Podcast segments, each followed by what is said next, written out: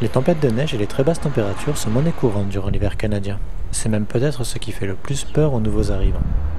Pourtant, les Canadiens sont parfaitement préparés à leur hiver et y survivent chaque année sans grand mal. Damien, expatrié à Montréal en 2010, nous parle de son expérience.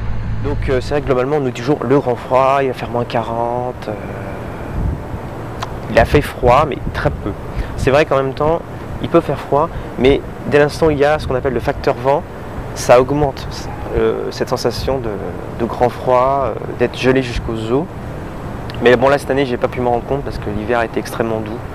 Historiquement même je dirais, parce que beaucoup de Québécois ont été étonnés justement de, de la météo euh, de cet hiver. Si en Europe, quelques centimètres de neige suffisent à immobiliser la circulation, il en est tout autrement au Canada. Il n'est pourtant pas rare de voir plusieurs mètres de neige tomber durant un hiver, même dans une grande ville comme Montréal, ce qui peut vite surprendre. Voilà, en tant qu'Européen, la neige on n'en a pas tout le temps.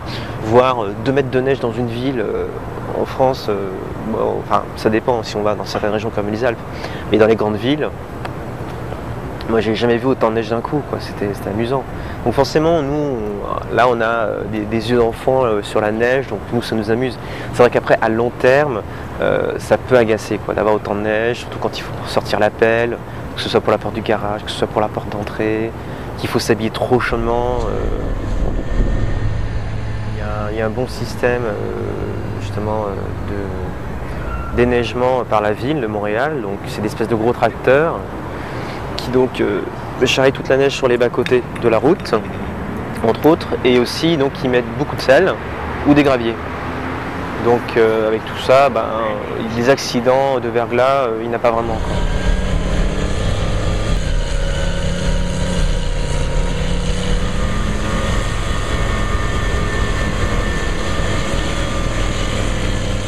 Pour éviter le froid et la neige, il existe des solutions, comme le réseau souterrain à Montréal. Cet ensemble de couloirs et de galeries marchandes relie en effet le centre-ville de Montréal et permet d'aller de magasin en magasin sans mettre le nez dehors.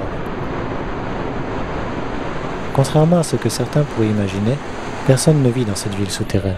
Il s'agit simplement d'accès reliant le métro à des bureaux et à des centres commerciaux.